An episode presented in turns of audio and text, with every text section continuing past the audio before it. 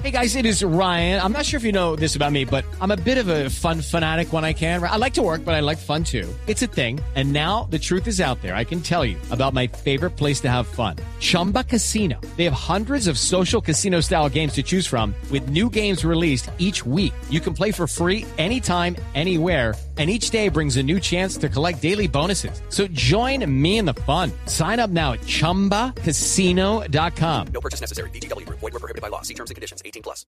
Dos de la tarde, 31 minutos. Momento de actualizar las noticias en Blue Radio a través de un comunicado. Las FARC negaron el asesinato del soldado Wilson Tique Díaz en hechos ocurridos el pasado 21 de julio en la vereda Santa Elena, en el departamento del Meta. Simón Salazar con los detalles.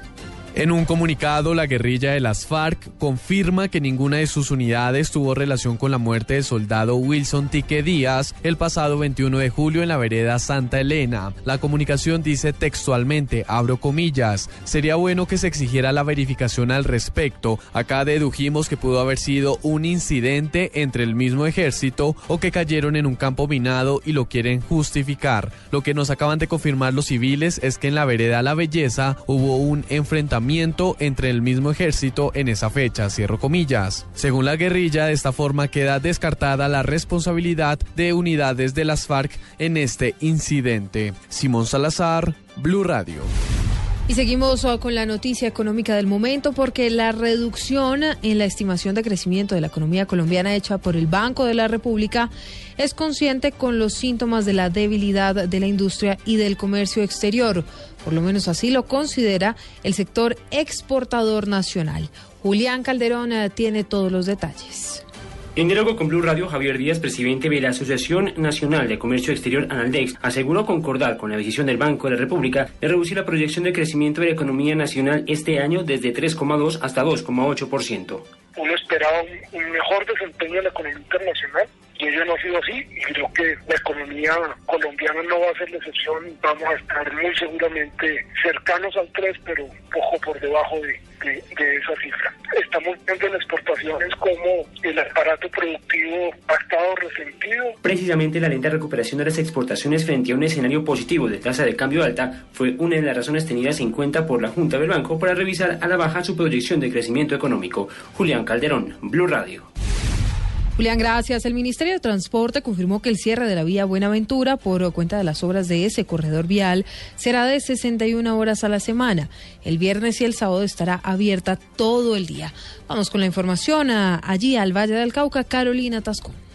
El gobierno nacional atendió la solicitud de empresarios que requieren movilizar más carga en esta temporada desde y hacia Buenaventura por época prenavideña. Y ante la evolución de la obra de la doble calzada en el tramo Lobo Guerrero Media Canoa, el vicepresidente dio el visto bueno para reducir los cierres y además del sábado dejar también el viernes sin restricción. Los avances que hemos tenido en la remoción de los metros cúbicos de tierra que es de un 30%, nos han permitido que se expida la resolución, de manera que viernes y sábado no habrá restricciones en la vía. Esperamos así poder sostener el cronograma de obras fijado y que nuevos avances en el futuro nos permitan ir flexibilizando los cierres temporales de la vía para comodidad de los usuarios. Domingo y lunes queda el cierre de 6 de la mañana a 8 de la noche, martes de 6 de la mañana a 7 de la noche, miércoles y jueves de 10 de la mañana a 8 de la noche y viernes y sábado libres, donde según la resolución aplican los cambios desde el 5 de agosto. Desde Cali, Carolina Tascón, Blue Radio. Y la ministra de Educación eh, denunció que los problemas en restaurantes escolares en el departamento de Chocó son causas de problemas políticos. Byron García.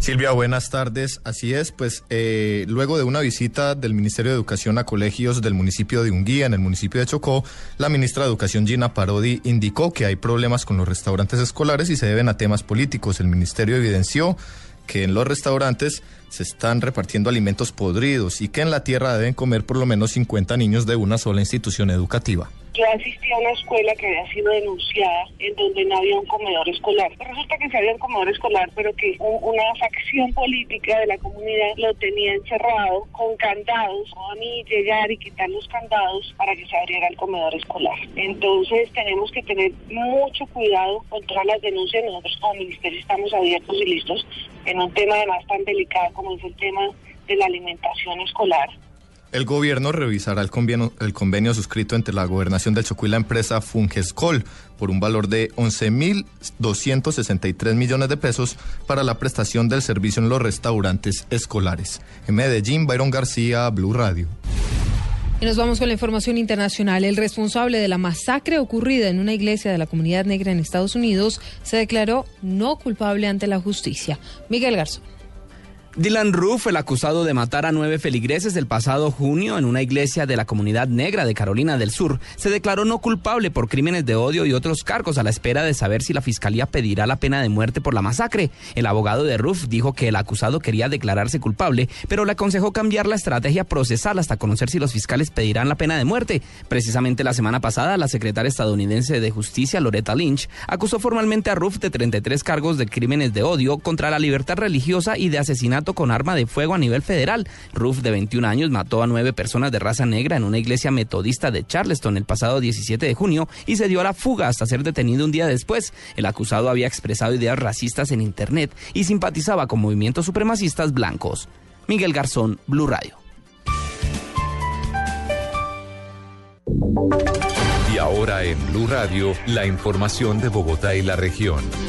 Noticias de Bogotá. Hasta ahora el distrito espera que el colegio Colsubsidio colabore con las investigaciones que lleven a encontrar a los responsables de la intoxicación de más de 40 estudiantes al interior de ese plantel. María Juliana Silva. El secretario de Salud, Mauricio Bustamante, reiteró que el colegio Colsubsidio está en la obligación de responder ante las autoridades respectivas, entre otros aspectos, porque los empaques de comida no correspondían con el producto que venía en el interior de estos. Esas circunstancias las debe responder el colegio.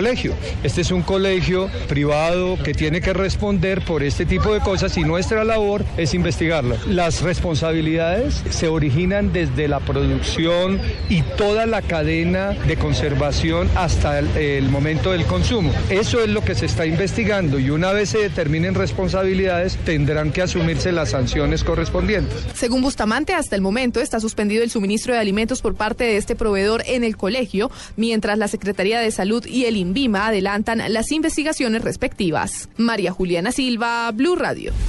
Y la policía determinó que la balacera de esta madrugada en la localidad de Suba fue ocasionada por una escena de celos. En los hechos, un hombre perdió la vida. Daniela Morales. El coronel Rafael Vanegas, comandante operativo de la Policía Metropolitana de Bogotá, se refirió a la balacera ocurrida en la localidad de Bosa en horas de la madrugada.